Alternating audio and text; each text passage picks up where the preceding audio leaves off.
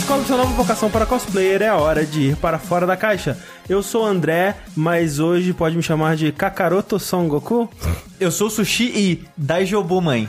Daijobu. Eu sou Caio Corraine e eu ia falar isso, porque são as únicas duas referências memes, é. que tem dessa novela. Mas eu sou Clarice Garcia e eu sei mais de japonês sobre isso, baca. A Clarice não é o Rick, mas ela está aqui preenchendo um, um pouquinho do vazio que ele deixou nos nossos corações e na Jogabilidade Casa. Mentira, na Jogabilidade Casa ele ainda tá, né? Mas se você... Fala, fala bastante eu. Eu só fico devendo a barba pra É, ver- galera. é verdade. É, chega mais perto aqui. Ah, desculpa. Pra você que não acompanhou o Saideira, né, na sexta-feira, é, a gente anunciou a saída do Rick, né, do Jogabilidade. Se você quiser ver, né, ele se despedindo com suas próprias palavras e, né, toda a nossa celebração de vida e obra do, do Rick. O que aconteceu Agora que ele morreu, foi- né? Agora que ele morreu, que a gente jogou Nintendo 64, a gente jogou Rock Band e se despediu lá. Você pode ir no nosso canal do YouTube ver o vídeo do Saideira de No canal secundário, Jogabilidade TV. você pode ir lá e ver o vídeo do Saideira de 7 de abril. E o Rick deixará muito saudade em nossos corações, mas o jogabilidade continua, né? E a gente quer manter esse ritmo. E por conta disso, nós abrimos uma procura, uma busca do quarto ou quarta jogabilideira para nos ajudar a continuar fazendo o que a gente faz atualmente e de forma melhor, né? Porque Exato. um dos motivos da gente estar buscando essa quarta pessoa é justamente para ajudar onde a gente tem mais pisado na bola, que é a parte organizacional, a parte de prazos, de divulgação, redes sociais, essa coisa toda. E a gente tá procurando pessoas de São Paulo e por conta da gente saber que a gente não vai conseguir oferecer excelentes condições financeiras para essa pessoa, no fundo a gente tá procurando alguém que tá começando, né? Então a gente quer Sim. dar essa oportunidade aí para quem curte o meio, curte isso que a gente faz aqui, mas que provavelmente ainda não começou, né? Porque quem já tá estabelecido não vai querer o que a gente oferece. Exato. Então, se você se interessou em ser um colaborador do Jogabilidade, né? é, você pode se inscrever no link que tá na postagem desse programa e lá você vai, né, responder algumas perguntas pessoais, né? Tipo, sei lá, os seus jogos favoritos, algumas coisas, né, pra, tipo, dar uma noção de como você é pra gente. E uma das coisas importantes também é que se você já tiver algum portfólio, você já fez algum vídeo, gravou algum programa, escreveu alguma coisa legal tal, linka lá pra gente poder ver, pra gente ter uma maior noção, assim, do Sim, que você sim. tem de conhecimento, esse tipo de coisa. Importante pra gente, pra fazer essa triagem, porque a gente tá com resposta pra caralho. É importante também que se você for se candidatar, né? É, é claro que essa não vai ser a prova final, nem nada do tipo. A gente quer conversar pessoalmente com as pessoas que nos parecerem mais interessantes, mas justamente tem pessoas, né, que, que vai responder essa primeira parte e, sabe assim, a gente pergunta como você melhoraria uma atração do jogabilidade? Aí a pessoa responde, má impressão. Aí, tipo, "Ah, peraí, como, o que, como que, o que que você quis dizer com isso, sabe? Como você melhoraria? Sim. Sim. Então, Quero. assim, nesses blocos a gente te dá a oportunidade de descrever pra gente as suas ideias, né? O que, que você traria pro, pro jogabilidade, porque é isso que a gente quer. A gente quer pessoas que sejam proativas, que tenham ideias de como melhorar, que consigam incrementar no nosso projeto o que a gente não tem, né? Então, por isso que a gente disse também que a gente tá procurando Pessoas, pessoas bem diferentes. da bem gente. diferentes da gente, né? Claro, pessoas que se deem bem com a gente, mas, né, que sejam o mais diferente possível pra co- complementar. Os tretinhas vieram falar: será que ele chamaria alguém de direita? Sim. Com certeza. Porra. É, se dando bem com a gente. Não sendo babaca. Eles não sendo exato. é, Nossa, Tipo, Fala pensar o que você quiser. Seria fantástico ter mais Exa- discussões diferentes e ter esse ponto de vista diferente, né? Dito isso, né? Se você acha que você faz parte, e, e de novo, né? E, e mora em São Paulo, porque a gente também teve gente falando, não, mas eu posso me mudar pra São Paulo. Por favor, é, não. não fazer isso, cara. Eu, eu Não, moro em Santos, eu posso ir de carro, eu... Cara, Não, cara. Não, não, é, é foda porque isso é muito aquele, aquela coisa, tipo, é o momento do. Da paixão, sabe? Sim. Quando você tá, tipo, muito empolgado com aquela ideia e, meu Deus, vai ser foda, eu vou fazer de tudo e, cara, isso tem que dar certo, eu vou ir todo dia de carro de Santos. E, velho, do primeiro mês, velho, você vai estar, tipo, cara, que saco. É, é- é mais um trabalho, né? Não é aquela coisa mágica toda, né? Exato. E- então, Então, assim, não larga emprego, não, Não, viagem. por favor. Não, não é. Não façam isso. não. É, aí, aí a gente não fala isso de, é, por mal, assim, tipo, Não. querendo é, quebrar o sonho de, de alguma pessoa, nem, não é nada disso. É mais a questão de que, tipo, é uma realidade, né? Assim, por mais que a gente tenha sucesso, né, na nossa campanha e tudo mais, a gente não é um sucesso absurdo financeiro. Ninguém aqui tá nadando em dinheiro. Sabe? Você não tá entrando na Apple. Tipo, você não tá aplicando pra Apple e que sim, você poderia, né, tipo, falar, não, eu mudaria toda a minha vida pra entrar lá. É, porque tipo, eu é- sei que lá serei extremamente bem sucedido e minha vida estará É, ganha. né? Não é isso, né? A gente quer um colaborador, que é uma pessoa que as atividades que a gente precisa da ajuda dela seja uma coisa que, assim, nem vai pesar tanto na rotina da pessoa, sabe? Então, calma, Sim. calma. A gente entende que o que a gente tá pedindo não pode ser o foco total da vida da pessoa, justamente porque o que a gente tem a oferecer em troca não cobre o total da vida da pessoa. Exato. Então, não joguem suas vidas por nós, porque quando você cair, provavelmente a gente não vai conseguir te segurar. Mas dito isso, né, tá o link aí.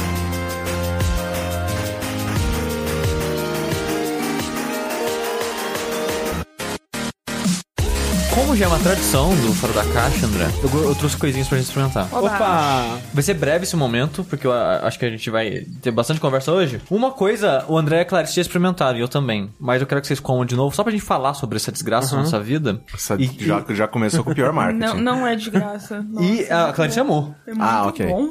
É, eu não gostei, minha namorada gostou. Eu a, detestei. a Clarice gostou, eu e o André não gostamos. E, pra quebrar a- essa beleza, eu trouxe um chocolatinho que eu quero saber a opinião de vocês. Primeiro, vou dar pro Corrêa experimentar, que o Corrêa não comeu ainda. Aham. Não. Depois eu e o André vamos comer mais uma, só pra relembrar Tá, a o desgraça. sabor. É. É, Corra, você gosta de wasabi? Gosto, assim, só que eu coloco pouquinho quando eu vou comer. Então, o negócio desse salgadinho que o Sushi tá dando pro Corraine agora é que é tipo um amendoim japonês, só que no lugar do amendoim é uma ervilha e no lugar daquela casquinha Temperada é... uma casquinha de wasabi. É... Exatamente. Hum, vamos lá. Bonzão. Não é? Caralho, é muito louco isso. Caralho! Tipo, eu queria ter gostado, porque eu gosto de wasabi. Quando eu vou comer sushi, essas coisas, É eu passo. Eu, eu Bom passo pra wasabi. caralho! É muito bom. Só que a casquinha, doido. pra mim, o sabor de wasabi é muito forte. Aí é uma experiência muito louca, porque eu não sabia que dá pra fazer ervilha, tipo um salgadinho de ervilha. Não, o essa é uma ideia ótima muito boa, ideia. É uma ótima ideia. Sim. Quando- tipo, por exemplo, a- que nem o sushi, fa- ele me deu o primeiro. é muito bom.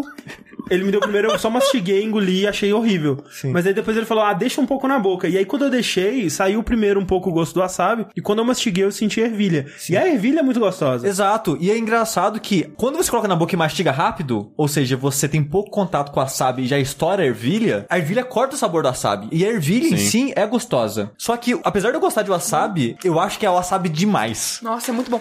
Eu queria botar um pouco de shoyu, sabe? Pegar um pouquinho de shoyu, passar isso aqui e comer. E eu fiquei triste porque, tipo, bom. aqui em casa as pessoas me odeiam.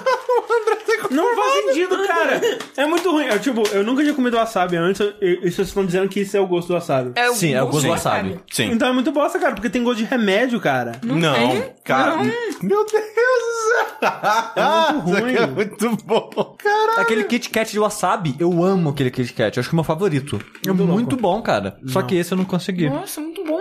Agora uma coisinha, uma docinha, uma Assim. um docinho. Não é muito doce. Eu vi que não é muito doce, na verdade. É forte, realmente, porque, né, o wasabi, ele, Ele é? super forte e tal. Se você já foi em algum lugar japonês e pegou um pouquinho do wasabi puro e colocou na língua, cara, é um negócio, meu Deus do céu. É. Só que ele é forte num nível que ele adormeceu minha língua.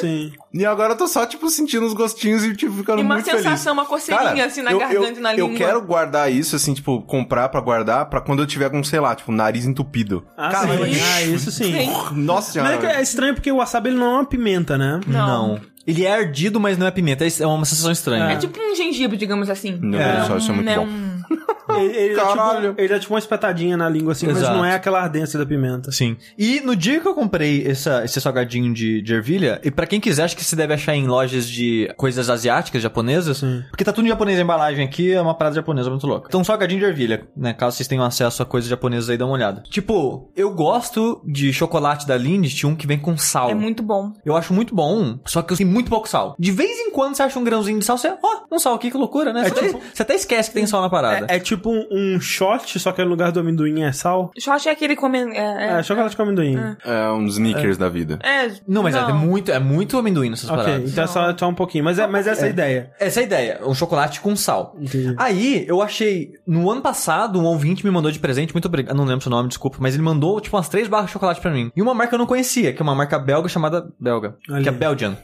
E eu nunca tinha visto essa marca pra vender em lugar nenhum. Aí eu achei pra vender no mercado. E olha só, é tipo a metade do preço do Lindt. Hum. Já começa aí já que é é um ótimo preço. Ah, sim. O Lindt é caro pra porra, eu compro de vez em nunca. E eu vi lá, É, pra quem não sabe, o, né, já deixando isso claro, o sushi, ele compra chocolate de quando em quando pra ir comendo o quê? Um tabletinho por dia? é, eu como um Depois do- quadradinho por dia, a cada dois dias, de É. vez em quando. Sim, Deu sim. vontade. É um negocinho eu- que você deixa ali no quarto. Exato, pra- é, eu compro caro porque eu- dura. Dura, dura uma Sim. semana pra mais. Então eu. E eu amo chocolate, uma das coisas favoritas da minha vida. Então eu não ligo de pagar um pouco mais caro em É, eu chocolate. lembro bom. que a minha primeira namorada, quando ela tava vindo do Japão pro Brasil, muitos anos depois, a gente ter terminado e tal, mas a gente já era amigo, o avião passou pela Suíça.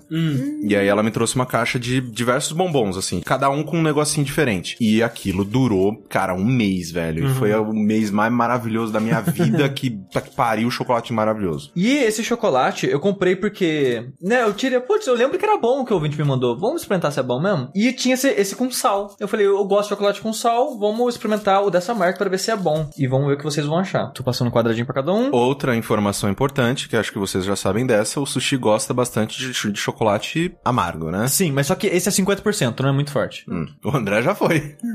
É muito bom. Caraca, onde é que você comprou isso? Caralho! É muito Assim, bom. que nem eu falei, lint é bom e tal, tudo mais. Caralho. Só que o sal é muito raro vir o flo- o floquinho de sal. E nesse tem bastante floquinho de sal. E eu acho um mágico que a função do sal na comida é enaltecer o sabor de alguma coisa. E o que o sal faz no chocolate é exatamente isso. Você tá comendo chocolate, quando vem um sal, é tipo uma explosão de sabor na sua boca. É. Tanto é muito que interessante é isso. recomendado em muita sobremesa você botar uma pitada de sal. Exato. pra- Realçar o sabor. Muito E bom. cara, toda vez que eu pego um floquinho de, de sal nessa parada, eu dou "Uou!" Ah, vai. bom isso aqui, né? A, a- boca tá saliva. É muito bom, cara. É, bom muito mesmo. bom. É bom mesmo. Eu geralmente não gosto dos chocolates sushi, eu geralmente gosta, mas esse é realmente bom. Eu acho que é o melhor chocolate que eu comi na minha vida e o André não gostou, não. Não muito. Você achou amarguinho? Achou. Não, achei normal, nada demais, assim, tipo, é que na verdade eu não, eu já não gosto muito de chocolate puro normal, sabe? Uhum. Pra mim, chocolate precisa ter alguma coisa, tipo amendoim ou, ou caramelo. ou Amendoim é um troço muito apetite. É que você gosta de doce, não do chocolate. Sim, exato. Aquelas O choco- barras de coisa. É, o chocolate em si eu não vejo muita graça nele. O chocolate ao leite eu concordo que eu também hoje em dia não vejo mais tanta graça. E cara, eu tô muito em choque, porque tipo esse chocolate, esse Belgian, ele é caro, obviamente, perto de um Nestlé e tal, que é uma barra de 100 gramas, custa 12 reais. É. Mas perto de um Que é 20 reais uma barra, isso aqui, tipo...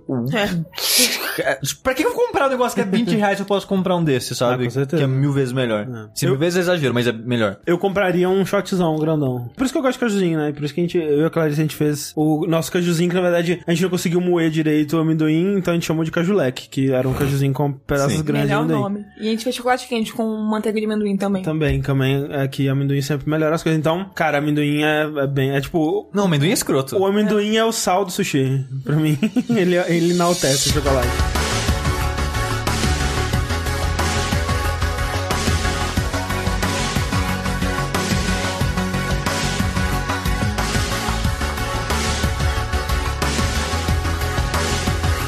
Como esse chocolate tornou a vida do sushi melhor, ultimamente a organização tem tornado a minha vida melhor. Olha aí. Olha aí. Quem E diria? aí, eu tô consumindo tudo o que é relacionado com organização atualmente. Porque eu vi que, de novo, eu já falei isso em vários episódios, eu consigo dibrar o meu, meu cérebro Aham. muito fácil. Muito fácil. Então eu tô vendo, né, todas as alternativas de transformar o meu cérebro na máquina mais perfeita possível. Eu tô ouvindo um podcast que ele chama Cortex. É basicamente o Mike Hanson, se não me engano. É basicamente ele entrevistando o CGP Grey, que é do Hello Internet, né, um canal gigante do YouTube e tal. E ele faz podcast também. E o CGP Grey, ele é um cara que ele tem uma- um modelo de organização muito único. E é basicamente o programa, tipo, deles falando sobre organização e aplicativos que eles usam e como eles usam esses- aplicativos por uma hora e meia. E, tipo, parece a coisa mais chata do universo. Parece. E é, mas eu amo, eu tô adorando, assim, eu adoro quando eles falam, tipo, ah, eu usava o Evernote pra escrever minhas notas, mas aí eu descobri tal aplicativo. Eu, caralho, eu quero ver esse aplicativo, eu vou lá abaixo, testo. É tipo um fora da caixa só sobre. Só sobre Organização. organização. Só sobre, tipo, que aplicativo que você usa pra ler e-mail? É. Se Ah, eu você uso- gostou das partes do Corraine falando sobre organização, tá aí. Ideia. aí, uma- E, e o CGP Grey, ele é um cara que ele é bem... Ele é, assim, ele tem um pensamento bem único, porque ele é cheio de tiques de organização meio bizarros, mas eu, eu acho muito bacana a conversa entre os dois e eu tô gostando bastante. Outra coisa que eu voltei a fazer nos últimos tempos foi ler. Na última semana, eu, eu tinha pego um outro livro, que era um livro de ficção, porque fazia muito tempo que eu não lia nada. Eu falei, ah, vou ler, vou ler um livro de ficção aqui que é sobre um assassino, um guri que tá tentando virar um assassino, sei lá, alguma coisa assim. Eu comecei a ler, eu falei, pô, legal, né? Ler é legal. Só que, tipo, eu falei, ai, mas essa história aqui, o que, que ela vai trazer pra minha vida? Eu tô nesse nível agora de chatice. E aí eu, tá, mas tem livro de organização, né? Eu vou ler isso. Aí eu comecei, tipo, a procurar, tipo, li aquele que é o do GTD, né? Do Getting Things Done.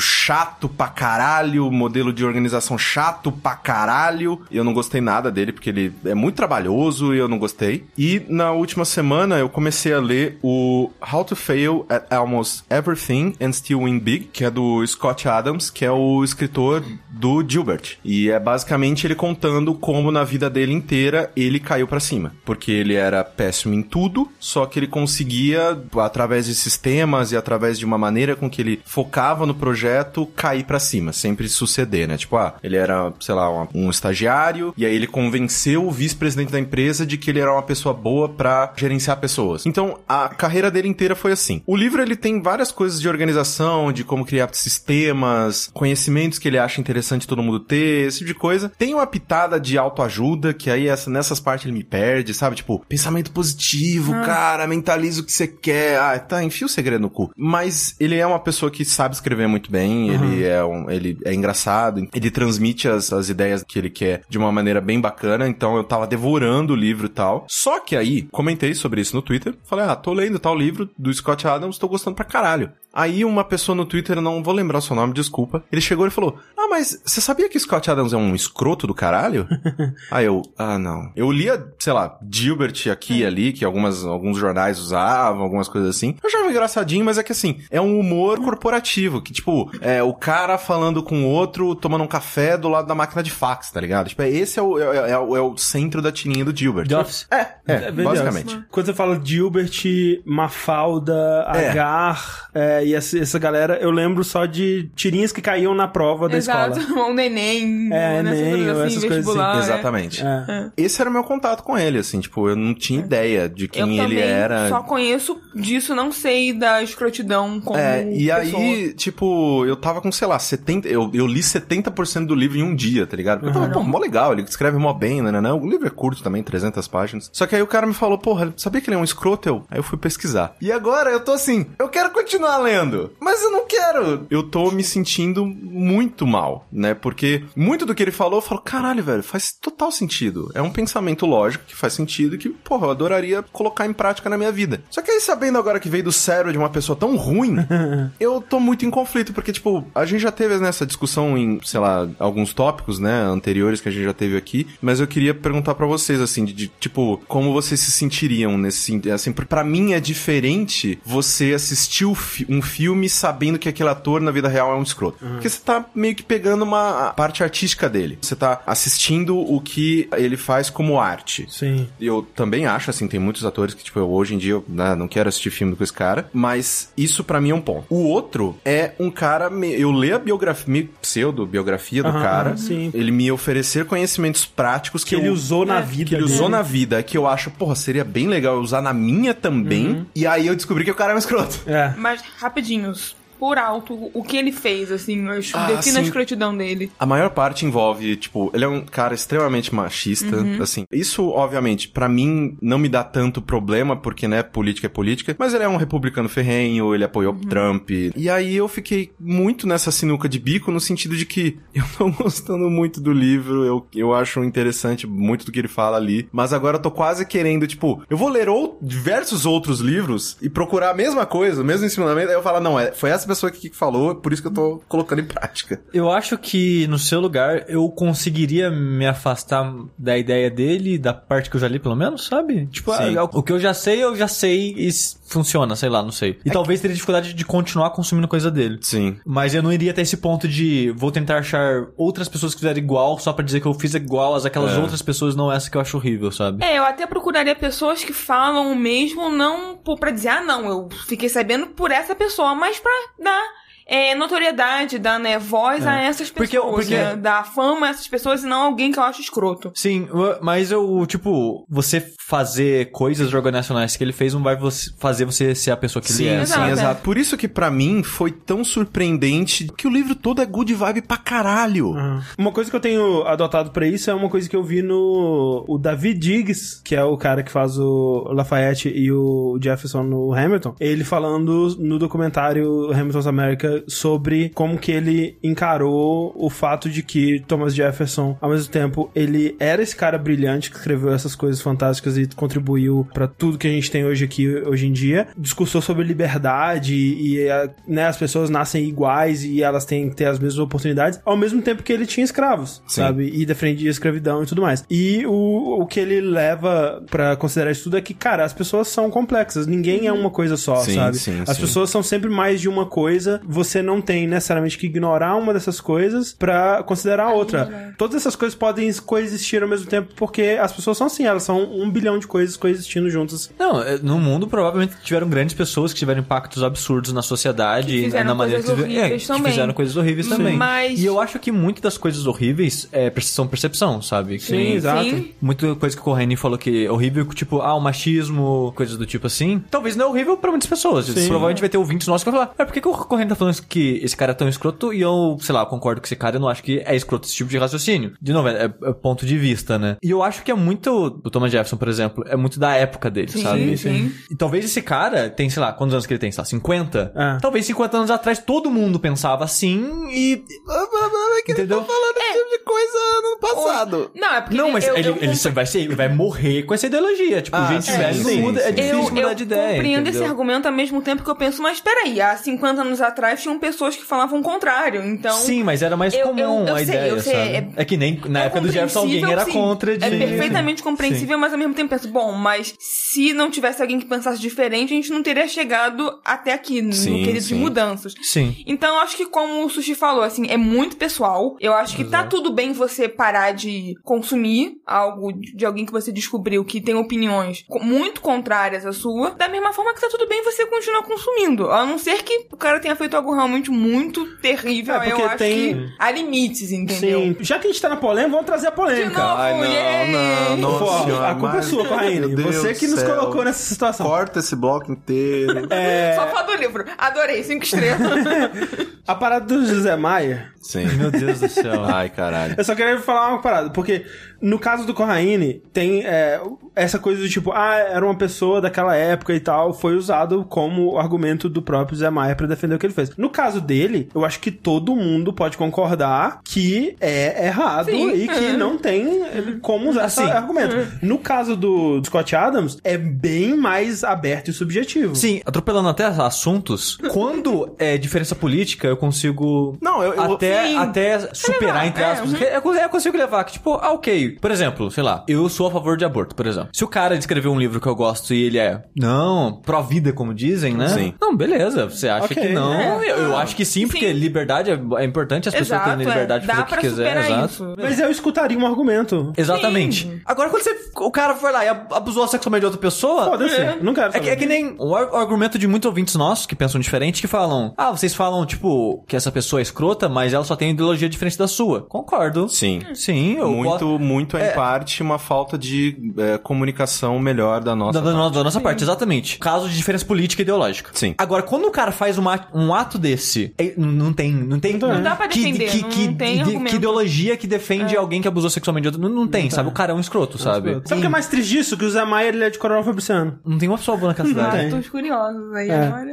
Isso vai fazer sentido mais pra frente. E eu descobri que quando a pessoa faz uma atitude dessas que eu acho tão grave, eu acho que eu não consigo mais voltar pra ela. Eu não consigo. Até mais cedo, um pouco antes da gravação, eu não tinha certeza o quanto isso afetava a minha opinião sobre as obras daquela pessoa. Aham. Mais pra frente eu vou voltar nesse assunto e dizer que eu não consigo mais consumir aquela pessoa. Mas é isso, assim. A parte política, eu falo, ok, beleza, não tem problema nenhum, tal. Tipo, ok, vamos lá. Só que a parte do machismo me pega demais, cara. Me pega demais e eu não consigo. porque eu já fui uma pessoa extremamente machista. Eu fui criado no interior, sabe? Tipo, eu cheguei em São Paulo machista, homofóbico, racista. E com os anos e Convivendo? né, convivendo e crescendo, eu percebi o quão ridículo era tudo isso. Então, a parte do machismo ainda me pega demais, principalmente vindo de uma pessoa que é bem cedida, roda o mundo, sabe? Tipo, cara, você tem contato com tanta gente. Na minha opinião, esse tipo de pensamento, ele floresce principalmente quando você tá meio que fechado num, num lugar que é essa ideologia de todo mundo. E isso é, normal. É, é um problema que tem acontecido na internet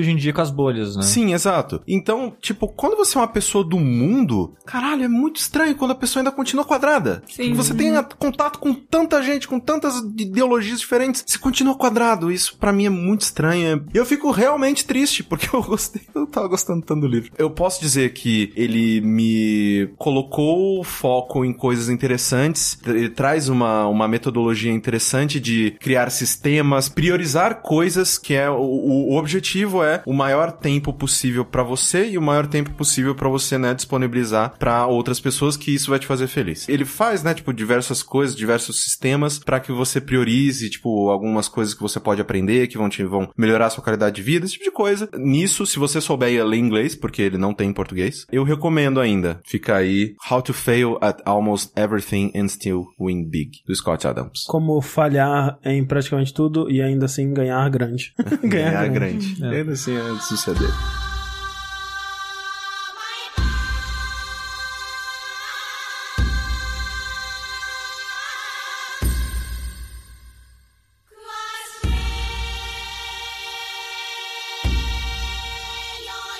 E falando em falhar grande, nós assistimos Ghost in the Shell. Que falhou grande no box office, que arrecadou pouco. Mas você Ah, é viu? verdade, no é. Japão ele tá indo bem. Tá indo bem? É. Na verdade, assim, eu não, na verdade, eu não tô falando isso sem ter todo o contexto agora, né? Uhum. Porque na semana de lançamento, ele não tinha saído na China, que é onde hoje em dia Isso, todos é. os filmes lucram. Bomba. Nossa lucro senhora, Warcraft só vai ter outro por causa da China. Exato, é, ele fez quase nada no ocidente e na China explodiu do nível ridículo. Detalhe que o Poderoso Chefinho arrecadou mais do que Ghost in the Shell. Porque é o melhor filme, no final Com das contas, né? certeza, com certeza. Ele acabou custando em torno de 110 milhões e na primeira semana, antes de sair na China, ele fez uns, lá, uns 16 milhões nos Estados Unidos e no resto do mundo acho que inteiro 40 milhões, uma Uma parada, parada assim. assim. E na China, ele, depois que ele lançou, ele não fez tanto quanto eu imaginava, que foi tipo 20 e poucos milhões, o que. Ainda não cobriu os 110. Ainda não se pagou? Não. Nossa. E- mas no, no Japão parece que ele tá indo bem. Parece que ele tá indo bem. Mas não vai dar os 60 milhões que falta, né? Não. Então, assim, é uma pena, porque apesar de eu não ter amado o filme, eu, o André e a Clarice, a gente voltou discutindo um dia do cinema, não lembro o que a gente foi ver no dia, talvez fragmentado, não sei, que a gente tava discutindo, putz, qual será a próxima onda, né? Porque antes do, do- dos filmes de heróis, tinha, sei lá, filme de catástrofe, o que seja, né? Tinha, os filmes vêm, as modas vêm vindo em ondas, né? E qual seria a moda que vai desbancar os filmes de heróis? Porque uma hora isso vai ser desbancado. Então, eu acho que chegou num ponto que não vai mais, não. Acho que agora não é mais uma onda, entendeu? É tipo videogame. No começo as pessoas achavam, ah, é só mais uma modinha. E aí ficou. Não. Eu acho que filme de herói é um gênero. Não, não. Agora. O gênero vai ser pra sempre, mas eu digo que ser o maior gênero, entendeu? Entendi. Assim como você falou que ficção científica já foi nos anos 50, como faroeste foi só nos anos 60. Não, assim, como filme. gênero, sim, mas é que, é que eu não acho que. É porque, assim, a gente, o que a gente tava discutindo era: será que agora vai ter uma onda de filmes baseados em anime? E eu acho que filmes baseados em anime não tem como virar um gênero, entendeu? Aham. Mas eu concordo que poderia ser uma nova uma moda. moda. Sim. Uhum. E a gente torcia, pelo menos eu torcia, porque Ghost in the Shell fosse o bastião, sabe? Fosse a vanguarda Sim, dessa onda. sim. Porque, por mais que ainda seja adaptação de coisa que já existe e tal, é de uma coisa diferente que a- o Ocidente não tá tão acostumado e vai ter um ar diferente de modo geral, Uhum. sabe? Se fosse feito no nível de qualidade dos filmes de heróis, que são medianos, mas ainda são. nível de produção é bem feito, sabe? sim. Seria ok, sabe? Sim. Porque os filmes japoneses mesmo, sobre os. Eu acho muito ruim, sabe? De a maioria. Tem um ou outro que dizem que é bom, né? Sei lá, Samurai X. Não é, bom.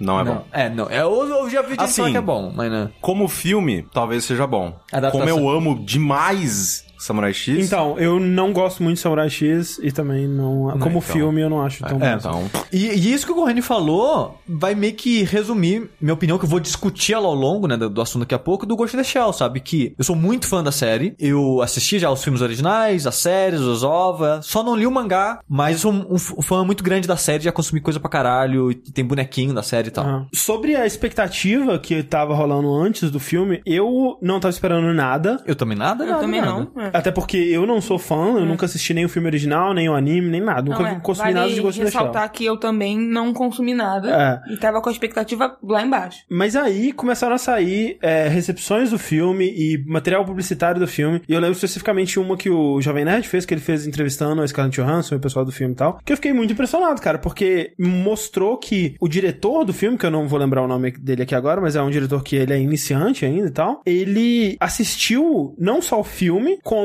Alone Complex, que você falaram no Jack, o segundo filme, que é Innocence, né? Sim. o mangá e tal. Tipo, o ator que fez o, o Batou, ele tava citando, tipo, o autor de Ghost in the Shell do mangá, que é o Shiro ou alguma coisa. É, eu não lembro o nome dele. Tava citando o cara por nome. Tipo, caralho, esses caras, eles sabem do que eles É estão que, é que o cara ele foi no, no set de alguns dias Sim, e coisa assim. sim. Então eles teve algum contato, tiveram algum contato não, com mas ele. dá pra ver que teve Não, um não, assim, eles estu- eles estudaram um, um e tal. ali, uma- um trabalho de Exato. pesquisa ali E- que achei considerável. E, e o meu triste que eu não sei onde isso desandou então, porque o pro- meu problema com o filme é a adaptação dele. Uhum. Porque como filme, eu achei ok. Uhum. Eu fui lá, tipo, pô, divertido. Tem uma ação, tem uns negócios aqui. Tem uns efeitos da hora, É, tem uns efeitos efeitos- loucos. Ok, eu não vou falar que é um filme foda ou muito bom, mas é um filme ok, Ok, tipo, sim. cinco, Uhum. sabe? Médio, assim, pô, ok. Uhum. Só que como adaptação ele é bem ruim, sabe? E- Ele fez uma coisa que eu achei interessante, que ele colocou tudo. Ele fez uma mescla muito louca. Porque assim, o primeiro filme do Ghost in the Shell, o filme de 95, ele é um filme complicado. Eu entendo porque muita gente hoje em dia não gosta dele. Porque ele é estética acima de conteúdo. Eu concordo que isso é ruim, de modo geral. Mas eu gosto muito da estética, eu gosto muito do ambiente que eles criaram. A ambientação da cidade é muito foda, sabe? A- o visual das coisas é muito foda. Só que a história é muito ralinha, cara. O filme tem tipo, sei lá, uma hora e dez, uma hora e vinte. É, quando você E- fala assim, em questão de conteúdo, é porque assim, ele cria um universo muito foda, ele tem ideias muito legais, visuais muito legais, e ele propõe questões muito legais. Só que é a- tudo rápido demais. A trama dele em si não tem muita coisa. Não é. A- O filme devia ter uma hora a mais. Uhum. Sabe? Porque o filme é absurdamente corrido, é tudo jogado. Eles pegam um, balde de, de coisas e conceitos e informação e despejam na sua cabeça sem contexto, Uhum. sabe? Tipo, ele tem ideias legais, mas não são trabalhadas direito. Ele é interessante, mas muito falho. Uhum. Mas ele acaba ganhando porque eu amo a estética cyberpunk e, e coisas do tipo. E o filme é um deleite nesse aspecto. A Uhum. trilha sonora dele também é absurdamente foda. Então, ele é um filme muito falho, que eu até tenho dificuldade de recomendar pra pessoas que, tipo, vão entrar no mundo de anime ou coisa assim agora. Se eu for indicar, vai ser com muitas ressalvas. Então, o filme de agora, ele tem alguns problemas que esse primeiro filme também tem. Por exemplo, a sessão 9. Ela é muito foda, ela tem muitas pessoas e pessoas interessantes e diversas. A interação delas podia dar uma profundidade muito mais foda pra história. Que é uma coisa que a série Standalone Complex faz. Tipo, tem episódios com foco em cada personagem, se aprende um pouco de cada um deles e por aí vai. O primeiro filme de 95, eles focam basicamente em três personagens. Um pouco no Aramaki, que é o chefe, no Batou e na Major, que são basicamente Ah. os protagonistas ali do filme. O resto, tipo, foda-se. Aí um, e um pouquinho assim, pouquinho do Togusa, que é o policial old school que não tem implantes Ah. fora o, o cybercérebro lá. Que não tem implantes fora a coisa mais É, não, não, importante não, do não, corpo. não. É que nesse universo, tipo, todo mundo tem esse cyber cérebro com. Tipo, até mendigo tem essa bosta. Sabe? Entendi, Sei lá, sei lá o que aconteceu naquele mundo que todo mundo tem essa bosta. Ele não tem implantes que eu digo, tipo, olho, braço, Sim, coisa sim, assim. em- ao- É porque eu vindo fora do contexto de não saber que É, todo mundo do universo tem, eu também fiquei é pensando. É, eu falei assim, é tipo ah, assim- menos um cyber cérebro, ah, ok. Só Mas- a parte mais importante. Mas, mas isso, é- isso que é, isso que o foda do, do Ghost in the Shell é que ele tem, tipo, mangá, ele tem o filme de 95, que é a continuação dele, que é o Innocence, ele tem Standalone Complex, e o filme do Standalone Complex, e o Arise. Todos esses universos, são quatro universos, não tem relações entre si. E isso é muito complicado pra quando você vai falar de Ghost in the Shell, que às vezes a pessoa quer, tipo, cara, eu quero ver o anime, mas eu tenho que ler o mangá, eu tenho que fazer... Cara, você não precisa fazer nada, você pode começar de qualquer um deles, porque nenhum deles tem relação, é a mesma base, trabalhadas de maneira diferente. Então, essa parada do cyber cérebro, provavelmente não é o caso pro filme. Talvez não seja o caso pro mangá, não sei, mas é o caso do Standalone Complex. Uhum. Esses quatro universos diferentes podem ser usados como argumento de críticas que eu vou fazer ao filme. Porque eu falei que não é uma boa adaptação. Mas a pessoa fala, ah, mas no Adaptação Arise do quê? trata assim, É. no Ghost, no Standalone Complex trata assim, no mangá trata assim. Porque ele foi uma, uma adaptação. Porque eu acho de personalidade. As histórias não são relacionadas, mas os personagens são os mesmos. As personalidades deles Basicamente, a história deles e coisas do tipo são as mesmas. Muda detalhes, mas eles basicamente são as mesmas pessoas. A Major, por exemplo, ela é uma pessoa que, desde criança, ela tem corpo robótico. Ela não é tipo, ah, não, agora ela resolveu fazer isso. Ela, desde cedo, desde muito cedo, ela é um cérebro dentro de um robô, basicamente. Uhum. Ela só tem um cérebro humano dentro de uma- Sim, um corpo sim. robótico. E ela cresceu nisso, e ela é acostumada com isso, e ela é, tipo, fluente nisso, e ela é absurdamente foda. Ela é a melhor hacker do universo, ela hackeia a mente da pessoa enquanto luta fisicamente com aquela pessoa. Ela não que- questiona isso. É. Ela não questiona isso porque pra ela não faz diferença a impressão que, que passa, sabe? Não é que não faz diferença, ela, tipo, A vida ela já dela pensou sempre sobre. foi assim. É, ela já basicamente. resolveu. Ela já- Ela tá exatamente. É uma Uhum. parada que ela já resolveu nisso, sabe? Não, não é algo que ela precisa questionar sobre isso. E também que o que, que ela poderia fazer, né? Mas, por outro lado, o Ghost in the Shell, as obras, tratam sobre isso. Tratam sobre o que é ser humano. O que é ser máquina? O que é ser máquina?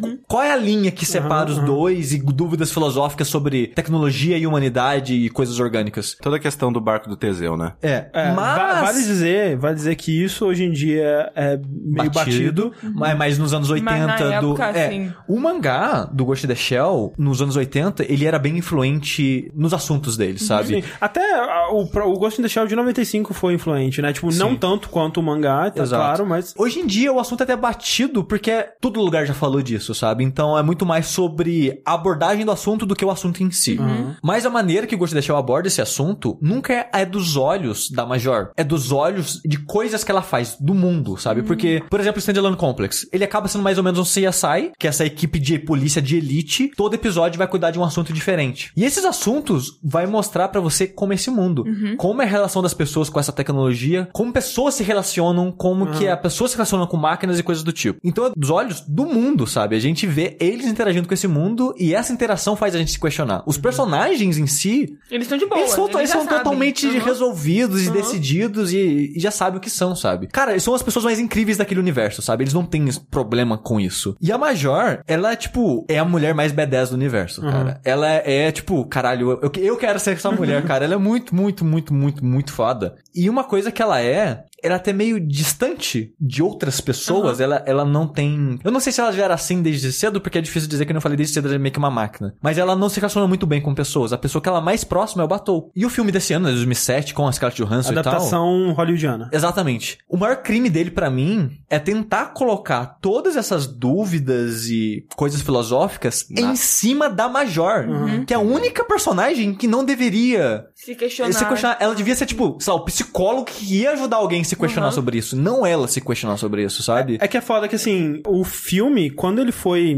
anunciado, né, e tal, teve toda aquela coisa que, tipo, ah, eles estão pegando a Scarlett Johansson por um papel que poderia ser Sobre de uma... whitewashing, né? É, whitewashing, um papel que deveria ser pra uma atriz Asiática. oriental, É. asiática e tal. Vieram argumentos que fazem muito sentido e no filme até é um ponto do plot do filme isso, né? E que você pode justificar porque que ela tem o corpo de uma ocidental muito facilmente, que afinal de contas é um corpo robótico. É, você pode escolher o corpo que você quiser. É, mas quando isso, essa discussão começou, também veio uma parada que a gente discutiu sobre, que foi um vídeo do Max Landis, né? Que é, a gente já citou ele aqui algumas vezes, o Corrêa citou o vídeo de wrestling dele e tudo mais. Gosto ele, muito dele. ele é um cara muito interessante, por mais que às vezes eu discorde das coisas que ele fala, ele é muito interessante de escutar. Exato, eu, eu discordo de muita coisa que ele fala, mas ele oferece um ponto de vista que a gente não tem. Que é alguém da indústria. Com certeza. Que, que tem contatos com roteiristas, com produtores, diretores, o que seja. E ele sabe por que essas decisões são feitas. E ele fala pra você. Se você vai gostar do que ele fala ou não, aí é outra é história. seu. Sim. Mas é daquela maneira que acontece. Exato. E nesse caso, por exemplo, eu, eu, né, eu gostaria que fosse diferente, mas eu entendo o que ele tá falando e eu, e eu vejo que aquilo provavelmente é a verdade. Que, primeiro, o filme não seria feito com uma atriz Asiática. é, asiática porque eles precisam de um grande nome, de uma grande estrela. Pra ter dinheiro, pra, né? E você não, público. é, e você não tem basicamente nenhum grande ator jovem de ação que faria esse papel. Poderia dizer Lucy Liu, mas até ela já tá um pouco mais É, e- velha. E, e é um problema que vai só piorando, torna meio que um paradoxo, sabe? Uhum. A gente não tem um ator ou atriz asiático foda pro papel principal. Porque também a gente não dá, dá espaço pra espaço. Exatamente. É, é aquela parada, tipo, ah, eu não consigo emprego porque eu não tenho experiência. Mas eu nunca vou ter experiência porque eu não Porque eu consigo, não consigo emprego. emprego. É mais ou menos esse raciocínio. E ao mesmo tempo, uma coisa que vem no encalço desse raciocínio é justamente a temática do filme, porque a gente sabe que Ghost in the Shell é uma história super filosófica, né? Que influenciou filmes como, por exemplo, Matrix. E mesmo Matrix foi, por mais filosófico que ele fosse, mais difícil até pro público da época que foi receber Matrix, ele ainda já era uma versão mais mastigada do Ghost in the Shell. E você trazer o que a proposta filosófica do Ghost in the Shell pra um filme hoje em dia não funcionaria, quer dizer, a gente nunca vai saber se não funcionaria, mas eles nunca experimentariam, né? Porque eles Era muito têm que arriscado financeiramente. eles têm, que, eles têm que trazer isso de uma forma mais simples pro público. Palatável e tal. E eu sabia disso, né? E fui assistir sabendo que seria uma versão mais simples dessa filosofia e tudo mais. Mas eu não esperava que fosse ser tão mais simples. Porque, tipo, o filme ele basicamente abre com um narrador falando assim: as pessoas têm espíritos que são tipo ghosts. Na verdade. Quando você põe elas em robôs que são tipo shells, você tem um ghost no shell. Caraca. Cara, é, é literalmente na isso que verdade, ele não é fala. o narrador, é a doutora explicando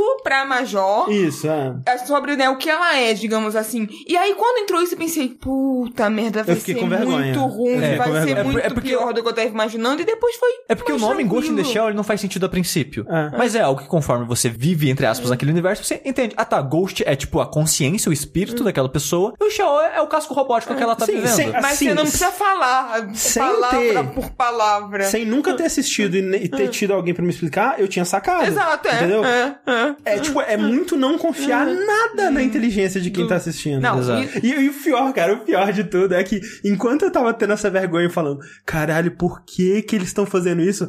Um casal na nossa frente tava, ah, então É. a Ghost in the Shell.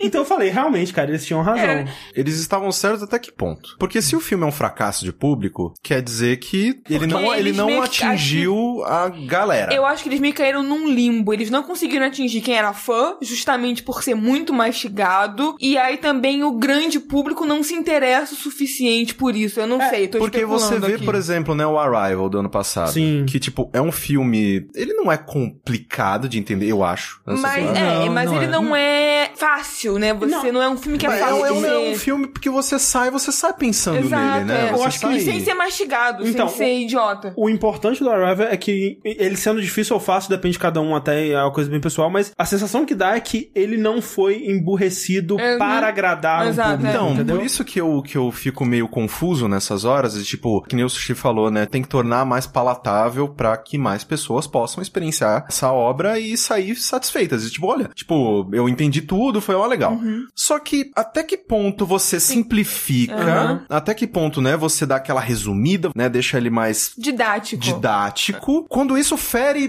diretamente o teu produto. é. Mas e, mas- quanto, e, o- e o quanto importante é o papel de uma grande estrela como a Scarlett Johansson, que inclusive, que mulher bonita, Meu Deus. ela é muito bonita, cara. muito bonita. Como pode ser não? Que foi tão bonito o rosto, né? É tu- os efeitos são lindos, o rosto dela é lindo, acabou. É, um bom filme, é um filme legal. Será que hoje em dia um grande ator ele traz Público. público pra um filme que né, não chamaria atenção? Eu- É muito bizarro que, tipo, citando de novo o Max Landis, ele tem vários vídeos abordando esse assunto. Que ele fala que a lógica de filme Hollywood tá fadado ao fracasso. Porque os produtores, os caras dos dinheiros, eles têm um- uma, uma fórmula louca deles de, tipo, rosto famoso, mais gênero, mais não sei o que lá, não sei o que lá, sucesso. É tipo eu fazendo jogo no game. Como que é? Os, os jogos de. de Exato, fazer, é, Como que é? o- Game Dev Story? Game Ah, Story. sim. É, eu fazendo, cara. Não, peraí. Faroeste com tiro pro PC. Ah, caralho, agora vai. Red Dead 2. É, e, ele, e ele falou que, com o passar dos anos, a gente tá vendo que, cara, essas formas não funcionam em porra nenhuma. É uma coisa imaginária que eles bolaram na cabeça dele. É um, é um viés de confirmação errado. É aquela coisa tipo: é, 100% das pessoas que beberam água morreram, então a água mata, né? Exato.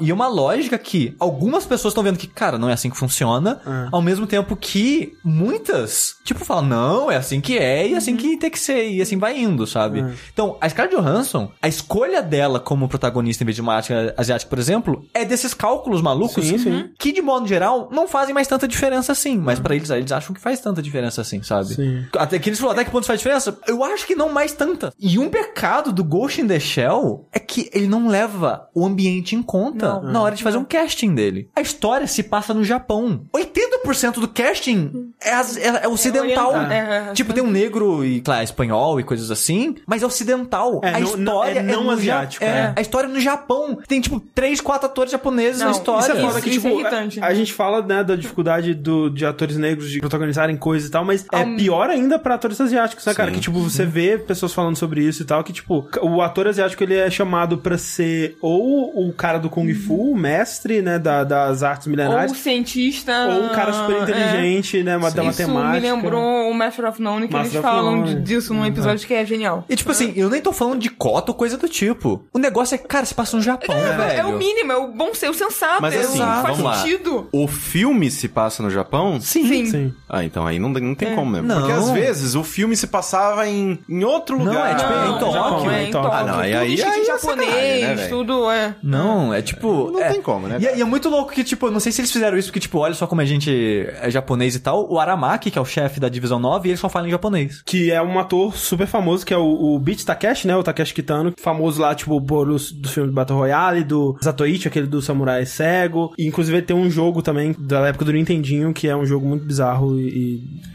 É daquele jogo do. do Takeshi's Challenge. Puta merda. Caralho, é. Puta, sim. puta, eu sei quem é. E, e eu achei muito estranho essa decisão de, tipo, ele vai falar em japonês. Por quê? Porque ele vai falar em japonês. Parece que é muito querendo agradar, É, sabe? Não, mas total, não sei, é. sabe? É um muito... pandering total, assim. é. E- Olha, gente, a gente também gosta. Olha japonês. Olha, né? a gente tá no Japão, E lembra? tipo, se fosse, cara, se fosse só a Scarlett Johansson, eu não ia reclamar, sabe? Porque eu entendo a lógica É, por é. trás da Ou produção. então todas as pessoas que têm corpos robóticos ou coisas assim. É, mas cara, chega a ser tragicômico, sabe? Você ri de sem graça. Sim, porque, por exemplo, o Batou não faria sentido ele Não, ser, não ser não. asiático. Tipo, o Batou é outra parada estranha desse filme. O Batou do, do Ghost in the Shell, da- do anime, que seja, sério. universo. Do universo Original. original. Ele tem aquele olho bizarro dele, né? Que é redondinho, Sim, sim. bem antiquado até. É. E eles zoam ele no, no anime exatamente porque é antiquado. E ele era um soldado. E ele tinha essa porra desse olho na época. E é um olho mega antiquado. Hoje em dia, a Major, ela tem tipo o olho louco, que faz mais coisa que o dele ainda, e é um olho de gente, sabe? Sim, sim. Só que ele, ele é um cara que ele é muito apegado ao passado. Tipo, ele tem um carrão antigo que no filme tem tipo um DeLorean, sabe? Que é muito foda aquele carro, cara. É bem É, foda. muito foda, velho. Então, tipo, no universo original, ele é um cara que ele, se- ele se apega tecnologicamente a coisas antiquadas, que é a talvez é a maneira que ele se sente humano. É o, mais, é, o, é o cara mais velho que começa a andar de Harley.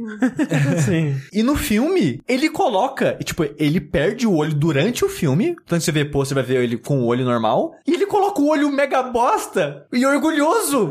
Fala, não, gente. E, e é muito louco que ele fala pra Major, agora eu vejo igual você, eu tenho olho de raio-x e não sei o que lá. Por que, que ela tem um olho normal, então, e tem a mesma capacidade que eu Não faz sentido. Não é explicado É, da tipo, forma como é explicado Exato, a lógica, a lógica do filme que ele tem esse olho é porque no original ele tinha esse olho. É. E aí eles não, não- ao invés de falar isso no filme, acho que caberia É, falar, a- cara, tipo, toda a parte tecnológica desse filme é muito bizarra. Porque ao mesmo tempo que ela é mais futurista que do anime, ela é mais retrógrada em outros pontos que do anime. É muito bizarra a parte tecnológica É, desse e tem coisas assim que quando você vê a tecnologia do Ghost in the Shell no anime, no mangá e tal, é muito aquela coisa do futuro do pretérito, né? O futuro que eles imaginavam no- nos anos 80, nos anos 90 e tal. Sim. E aí, quando você vai trazer isso pra hoje em dia, tem muita coisa que você pode manter pelo valor nostálgico e de, de referência ao, ao anime, mas tem muita coisa que você atualiza pra fazer mais sentido e eles fizeram um bocado disso, né? Então, por exemplo, quando você vê as paisagens do, do- da cidade, assim, Os hologramas. é, é bem mais futurístico do que era no, no anime, no mangá e tal. Sim. Mas ao mesmo tempo, eles, muita coisa, como o Sushi disse, eles mantiveram pela referência. Porque, por exemplo, aquela, aquela tecnologia do robô que abre os dedos pra digitar melhor, cara, aquilo é uma ideia tão imbecil, porque, tipo, a pessoa, ela poderia simplesmente se conectar na interface ok, da máquina. Ok. E É, no Standalone ok. Complex, é. isso. A internet é na cabeça Exato. deles. Eles não digitam Então- nada. Eles, tipo, eles pensam e as coisas acontecem. É. Então, assim, Mas é, é- pela estética. A estética é legal, gente. Em 95, sim. É. Porque no futuro de 95, aquilo era incrível. Exato. No futuro de 2000 e pouco, que é do, do Standalone Complex, já não era mais tão interessante assim, Pois sabe? é, e aí você pensa, né? E, cara, e é totalmente... Esse filme é muito bizarro que, tipo, tem muitas cenas que é, tipo... Olha, gente, isso aqui tem no original. Exato. Essa cena dos dedinhos que abrem. É numa parada totalmente nada Não, e é a ver. assim, é num tipo... segundo. É por um segundo. A Ah, pessoa, é tipo fanservice abre mesmo. os dedinhos, é, digita é com um milhão de a mini mais dedinhos. icônica e eles botaram ele de fanservice. E tipo, eu achei interessante, eu citei isso antes, né, mas aprofundando agora, eu achei interessante como ele colocou um pouco de tudo. Por exemplo, a história base do filme, as batidas da- do roteiro é a mesma do, do filme de 95. É enfrentar o cara na água, invisível, começar pulando do prédio invisível, enfrentar o robô gigante, parada assim. A ordem é tirada do filme. Aquele, o Spider Tank ali no final, ele era pra ser o Taticomo ou é outra parada? Não, o Tacticom só existe no Standalone Complex. Ah, ok. Mas a ideia de tanques com pernas é, de aranha já tem há bastante tempo. E até, até que ficou legal a cena no, no filme, de modo geral, visualmente. Ah, não, uma das minhas cenas favoritas é ela arrancando a parada. Que Não, é, que é arrancando É, o braço é, dela. é, essa essa cena é, é uma das cenas mais icônicas de Ngode de Shell da minha vida, assim. Que eu Peraí, ah, ela existe no... Existe. Porra, eu tava Não. tentando elogiar o filme. Todas as melhores cenas são as que são chupinhadas, Ah, Ctrl C, tá, Ctrl V. ok. Uma das cenas mais icônicas da minha vida é essa. Ela em cima do tanque, tentando abrir a tampa do tanque. E o negócio é que no anime, se não me engano, ela não consegue. Ela explode e mesmo assim não consegue. Porra. E, e aquela cena que aperta a cabeça, não é a cabeça de outro ser, é dela que Ah, espreme. tá. Aí chega o cara e salva ela. É muito foda, porque a primeira vez que eu chegou in the Shell foi na Locomotion, eu devia ter, sei lá, 10 anos. Aham. E eu vendo aquela cena, ela é tão impactante ver uma pessoa fazendo tanto esforço que ela explode, sabe? Foi uma parada que eu, caralho, sabe? E eles até, tipo, mantiveram o impacto da cena e tal, da- dos Ah, braços dela Deus, voando né? é, muito esticando e foda, arrancando, é. É, é- é bem, é bem, bem foda. Então, essas batidas, assim, são idênticas ao do primeiro filme. Mas a relação dela com o terrorista é tirada da segunda temporada do Standalone Complex. Uhum. Aquele cachorro que tá com o Batou é tirado do Innocence. Eles vão pegando coisas de todos. A parada dela ser um recém-robô, porque na história desse filme ela acabou de virar robô, né, há pouco tempo, Uhum. e ela tem um dono, por assim dizer, que a empresa que bancou o corpo dela é dono, entre aspas, dela, é tirada da Rise. Só que a maneira que é tratada nesse filme é muito boba. E, e a maneira que ela se questiona tudo. É, não, é porque é, é todo o plot do filme é, é o mais óbvio que poderia ser, né? Que é tipo, Sim. ah, ela é um robô e a gente quer questionar a humanidade. Então, o robô, o que, ele vai fazer? Ele Ela vai não é robô, ela é um androide. É, ela é um Com androide ser humano. humano. E ela quer descobrir quem que ela era em vida, né? Sim, É, porque, tipo, ela, é- porque ela não lembra a quem forma ela mais era. barata narrativamente coisa mais de fazer óbvia. isso é. Sim.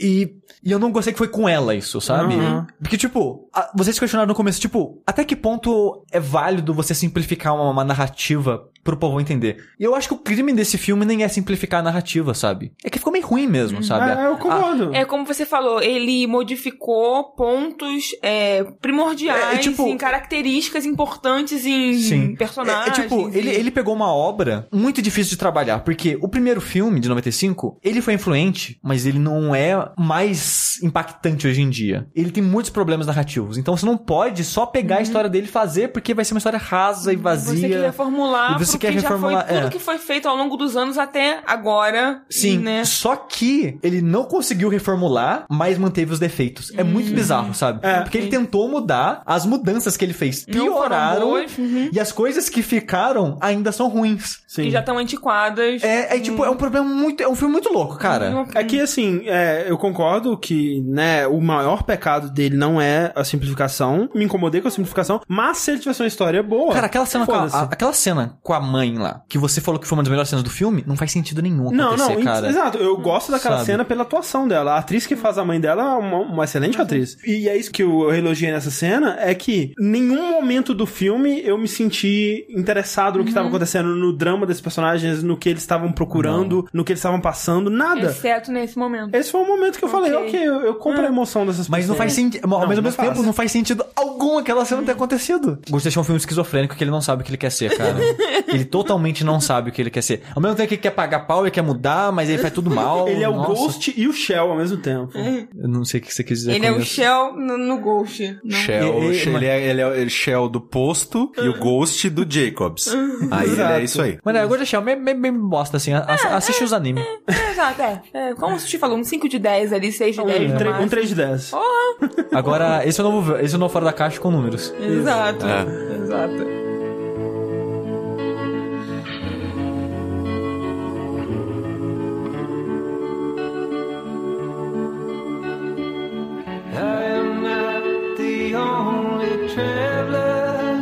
Gente, daqui pra frente no episódio, muitos dos assuntos que nós iremos discutir têm a ver com suicídio, com depressão, com violência sexual, com diversos outros assuntos bem complicados. Então, como sempre, a gente gostaria, né, de deixar aqui esse aviso para que caso você ache esses assuntos é, fortes demais, algo que faz parte, né, ou fez parte da sua vida em algum momento, você não quer que faça parte também no seu entretenimento, por favor, né, a gente te dá tchau agora. Muitíssimo obrigado por nos acompanhar, mas nós iremos falar bastante sobre essas coisas. E se você estiver pensando sobre suicídio, contemplando suicídio e não vendo uma saída, a gente vai deixar aqui no post o número do CVV. Sim. Que você pode contactar. E, né, procure alguém para conversar sobre isso, né? Abre o seu coração, fale sobre isso com amigos, conhecidos, pessoas que você talvez pense que não se importem. E você vai descobrir que, na verdade, né, elas vão fazer muito, muito para te ajudar num momento Sim. difícil. As mãos se estendem de onde a gente menos espera nos momentos de dificuldade. Exato. Se cuida. Fiquem bem. Eu assisti na última semana aquela série do momento, 13 Razões. Eu fui assistir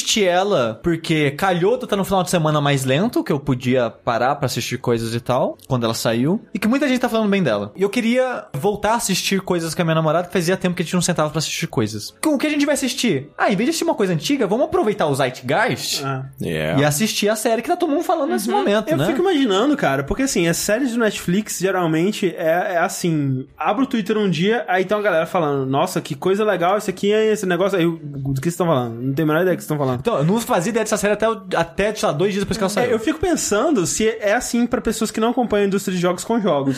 tipo, do nada surge um jogo. Olha esse jogo da hora aqui. Com certeza. Persona Cara, 5. Caralho, de onde veio Essa, esse jogo, série, sabe? essa série, Três Razões, foi anunciada em 2015. Isso é muito louco. Então, Eu tipo, não fazia Não, ideia. não que Provavel- 2015 também fosse, né, seja muito antigo, mas... provavelmente tem um podcast Pô, pô, um gravando. anúncio há dois anos atrás é há bastante tempo. Provavelmente tem um podcast gravando vértices aí sobre as screenshots que foram lançadas de 13 razões há dois anos aí já, esperando. Foi, foi adiado de novo, que bosta! É. Mas o Miyamoto disse que. Mas eu só queria trazer a experiência da minha namorada, que é a Nath. Ela assiste coisas do Netflix. A, a minha relação com ela, com né, coisas do Netflix, é assim: assiste, vê se é bom, só assiste os três primeiros episódios. Se for bom, você guarda, e aí a gente assiste Aham, junto. aham. Se for ruim, pode mandar bala, pode continuar. Ou se, o, se a temática não me interessar, sei lá, tipo, ela assiste umas, sei lá, umas série de bruxa. Na, Dorama do, do Death Note.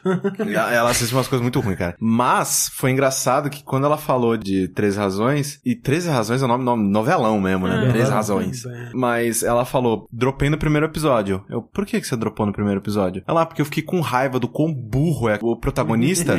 pra que que ele roubou o rádio do amigo se... Ele podia pedir. Podia pedir. É, Aí ela falou, ela ficou, ela ficou tão brava. Tão brava que ela dropou. Aí ela comentou num grupo de amigos do Telegram, tipo, vocês já assistiram essa série? Aí outro amigo falou, sim, assisti. Ah, mas eu dropei na hora do rádio. Aí, tipo, todo mundo que ela conhece, tá ligado? Eles ficam, caralho, velho. Ontem a gente assistindo, eu ia comentar isso assim, e o amigo é super de boinha. E ele podia falar qualquer coisa pro amigo, tipo, eu tenho umas fitas aqui da hora que eu queria. Mas acho que eu não sei se ele sabe- achava que o amigo ia Não, não, suspeitar. pede emprestado É, o rádio, Mas é eu leva acho que pra ela- casa. eu também fiquei com raiva, mas eu tentei pensar por que ele fez isso. Mas o problema de todo mundo, de todo mundo nessa série, e talvez do mundo, talvez esse seja o comentário, é que ninguém conversa com ninguém. Exato. Não, mas peraí. Todos esses... Assim, calma, calma, gente. A gente tá atropelando todos... Acabou o assunto. Acabou, a gente É aqui. isso, é isso. 13 Olha só. razões. Bom, Sinopse, primeiro pra quem não conhece, não tá sabendo de nada, que nem a gente não sabia de nada dessa série. Exato. Peraí, eu sabia, tá? Porque eu, Eu o livro. Eu sou hipster. Eu sou...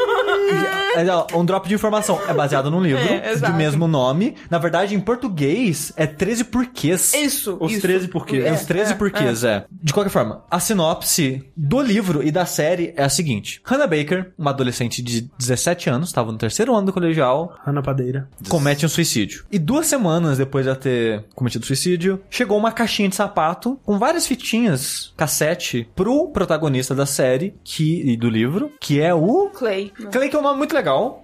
Tem um momento na série que eles zoam o nome dele, que Clay é argila e tudo mais, mas eu acho que Clay son- é um nome sonoro. Foi um nome legal. Quando você abstrai o sentido, Clay Ok, sonoro eu acho Sim, legal. É legal. E quando você traz pro Brasil, que é um clay pesadão, vira o Clayton. É o tom de tonelada, gente. Só queria explicar assim pra quem em casa tenha perdido. Tom de tonelada. Clayton. Clay tonelada. Obrigado, gente. E a história se passa com ele ouvindo essas fitas, né? Que são 13 lados, né? Que são as 13 razões. Que são sete fitas, sendo que uma fita tá, tem um lado vazio, né? Pra quem não sabe, nasceu muito depois de fita Exato. cassete. Ela tem o lado A e o lado B. Exato. E tanto que os novos episódios da série é isso, tipo, fita 1, lado A, fita 2, é fita 1, lado B e por aí vai indo. E cada lado é uma razão e um episódio por ela ter feito o que ela fez. Só você falando assim de- do formato da série, eu gosto demais disso. Exato. Quando eu vi a sinopse, eu falei, pô, interessante. Interessante, é. Que- co- Vamos ver qual é essa daí. Tipo, bem legal. O problema é que, num livro, eu acho que isso funciona muito melhor. Porque, né, o livro é mais dinâmico, né, você dá seu ritmo e tal, e não tem o presente. O livro se passa só nos acontecimentos da fita, porque a fita, ela meio que narra o que aconteceu com ela. E na série, a dinâmica é, as narrações são flashbacks, no presente, as pessoas lidando com essas informações. Sim, sim. Porque a história é que cada razão é uma pessoa. Cada lado é dedicado a uma pessoa que Exato. cometeu algo com ela. Exato, Que é. levou ela a cometer suicídio. Seria uma das pessoas É, é, faz, responsáveis. no exatamente, faz de É, conta que é. nós quatro aqui fomos cada um uma razão. Uma dessas 13 razões. Cada um ia receber um kitzinho das, com todos os lados, com a história Eu- toda. É. Eu coloquei o pé para ela tropeçar mesmo. É, que na Isso. verdade assim, né? Só tem um kit de fitas que é passado adiante. Eu fiquei muito interessado e depois fiquei um pouco decepcionado ao saber que o Clay era o protagonista de todos os episódios, porque eu imaginei que o Clay recebeu, ele ouviria a parada Ia sobre o lado dele, adiante. e aí ele ia passar pra frente pro próximo personagem, e aí a gente ia ver a história do ponto de vista daquele personagem e tudo mais. Eu acho que seria uma estrutura mais legal. E, e assim, outro problema da estrutura. A ideia de ter três episódios, um pra cada lado, é o maior erro dessa série. Hum. Em termos de produção, assim, de série, sabe? Porque tem eu, tem lado É- que não vale tanto Não, a pena. é longo, mas nossa, É muito cara, é arrastado. muito. É Podia ter seis arrastado, episódios, sabe? é. Podia ter seis, sete episódios, a metade, assim. É, Nossa, gente, puta, enrolação pra caralho. E a parada que o Corraine citou, que a namorada dele falou, é do, ah, nossa, o personagem é muito boa. Cara, esse protagonista é insuportável. Insuportável. Eu eu não digo que ele é insuportável, mas assim, paciência. Tem que. Eu tava comentando com o André que o André assistiu Orange comigo, que ele ficou com muita raiva que a menina do Orange não leu a carta Não lê que a ela porra da recebeu carta inteira. inteira. E eu, eu não tive raiva em Orange por quê? Porque eu amava os personagens, eu amava o que tava sendo contado ali. Isso, né, eu relevar. Mas nossa, não tem como. Por que, que ele não ouve tudo? Aí o André falou: Ah, mas aí tem, né, o, o- a desculpa da ansiedade. Porra, não tem ansiedade. E, e é uma desculpa que, tiraram do cu, porque no, o livro, ele lê numa, noite. No livro, ele ouve tudo numa noite. Não, mas assim, eu entendo. Sabe? Não, não sei se tiraram do cu. Eles colocam isso Ah, como um não. problema dele. Já tem o Não. lance da família dele com o remédio. É, Eles incluíram Não, isso não, como. sim, né, eles criaram isso. O que eu digo, como tiraram do cu, que eu digo Ah. é, ele não, talvez não tinha esse problema. Talvez, eu não li. Tô- tô- eu tô tirando essas coisas do cu agora. De qualquer forma, é uma desculpa, mas é uma desculpa, entendeu? é uma Exato, desculpa é. pra esse formato existir. Sim, com certeza. Não é uma boa, na minha opinião. Eu também acho que não, não. é tra- Não. não é utilizada de boa maneira, fica longo e enrolado pra porra. E como o Corraine diz, tem razões que não merecem um episódio inteiro pra elas. entendeu? E- exato. Tem- Existem razões que parecem menores. Su- exato, é. Não é supérfluo e menor, parece que a gente tá fazendo pouco, mas que sabe, que Não, mas- perto de grandes coisas que aconteceram com ela, Mas, mas esse que é o negócio. A- o negócio é, as razões dela foram razões boas o suficiente pra ela fazer o que ela fez. Foram uma série de coisas que é um efeito dominó. Exato. Acontece uma coisa ruim, outra coisa ruim, outra coisa ruim. E às E vezes um pouco, É. depois de tanta coisa É ruim, ela já tá tão sensível que é muito pra ela. sim, eu compreendo. Eu concordo É. e eu entendo que essas ações, mesmo que pequenas, num- numa grande escala, ou por outras pessoas olhando de fora, po possam parecer pequena, entendo que pra ela é muita coisa. Mas ao mesmo tempo eu não acho que merece um episódio todo, sabe? Sim. Tem, tem alguns episódios, tipo do cara que roubava as cartinhas dela. Que, Ah, a gente que, ele- chegou que- que eles têm uma, né? tipo uma aula de diálogo para as pessoas se abrirem, aprender a falar e tal. E tem tipo uma cestinha, o nome de cada aluno, e você pode colocar um elogio anônimo pra essas pessoas. E ela recebia elogio anônimo todos os dias. E tem um momento que um cara começa a roubar todas essas notinhas dela. E ela para de receber elogio. E esse elogio diário dela era algo que dava um ânimo, um, ânimo, aquele um upzinho, tipo, minha vida não tá tão ruim assim, sabe? Tem pelo menos essa pessoa aqui, sabe? Eu, eu, eu entendo o porquê isso seria importante. Então, isso é importante. Eu Sim, entendo. sim. Se, fosse, se ela fosse uma pessoa que não tivesse as outras 13 razões, essa única razão talvez não fosse tão grande na vida dela. Só, como eu falei, é o contexto. Nossa, que coisa parou É. de receber aquela coisa, sabe?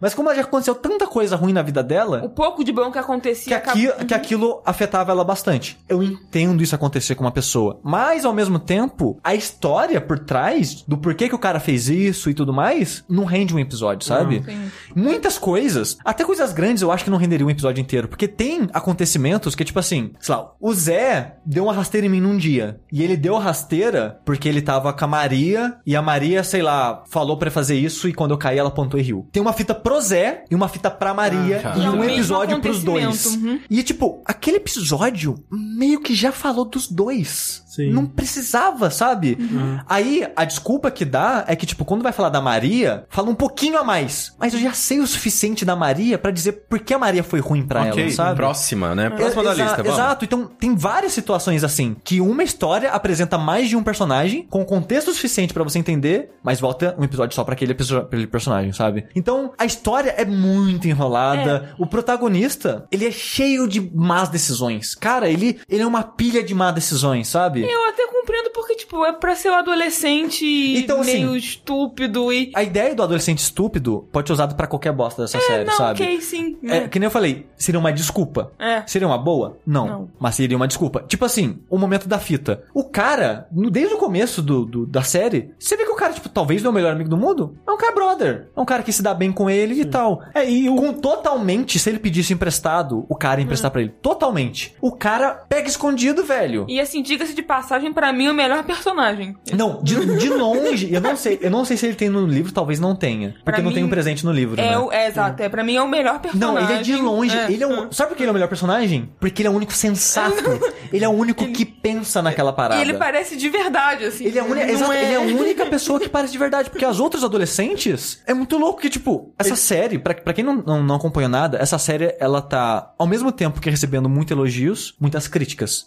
Pela abordagem dos assuntos. Que eu acho que assuntos como suicídio e bullying, porque ela, no final das contas, o suicídio dela foi por causa de É, bullying na exato. escola.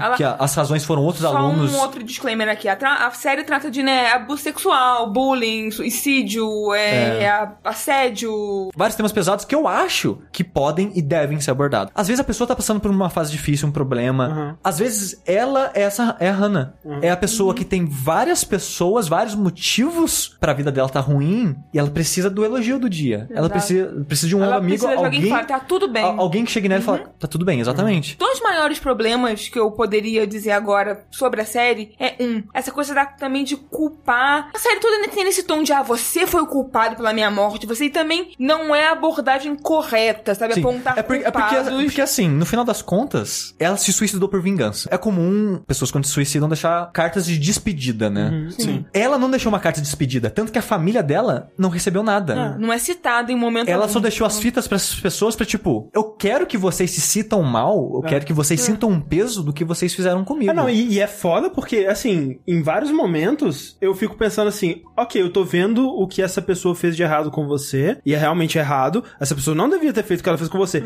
Mas o que você fez com essa pessoa é muito pior. Tipo, em alguns casos, em, não em todos, Não, obviamente. Você vê em casos específicos que algumas pessoas envolvidas nisso, e eu não, eu não terminei de ver a série, então eu, tá no eu não sei se episódio, isso- é isso que eu se queria falar. É, o Silva. André e a Clarice estão num quarto, eu tô no décimo É, primeiro. eu meio que já li também o que acontece É, até mas o eu, final. então, é, eu li então- sobre o livro É. e sei o que acontece mais ou menos no livro, e li o que acontece nos últimos dois episódios que eu não vou ler, não vou assistir porque é muito chato. em alguns momentos da, da trama, alguns personagens, por conta disso que ela fez, eles contemplam um suicídio também. Que maravilhoso É, isso que era você isso, fez, hein, garota? esse- Tipo, passando pra frente o suicídio. Parabéns. ponto que eu ia entrar. A gente não tá defendendo aqui que né, a mídia influencia as pessoas a fazerem coisas, mas a gente também sabe que as coisas devem ser produzidas com o seu devido cuidado.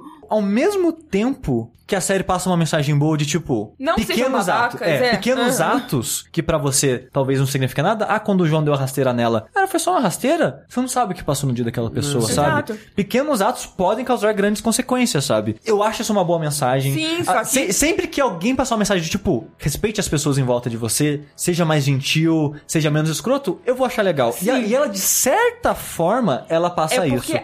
as coisas que ela faz errado são muito danosas. Sei o que a série tá tentando fazer, mas eu não gosto de forma alguma como ela faz. Tendo em vista, né, do que vocês disseram e tal, eu acho que ao invés de tratar esses assuntos, né, de tratar que nem o Sushi tava falando, de tipo, cada coisa pequena que acaba, né, tipo, a última gota, Do- né, tipo, do- do a última gota pode ser a, a menor de todas, Exato. mas pode ser a responsável por, Por fazer o copo transbordar. Eu acho que o, no que pelo é, tendo com base o que vocês disseram, o problema é a exposição de tudo. Quando você fala sobre esse assunto, quando você fala sobre depressão, quando você fala, né, sobre apoio a pessoas que estão com, com pensamentos suicidas e tudo mais, eu já, já passei por isso, né? Já, Opa!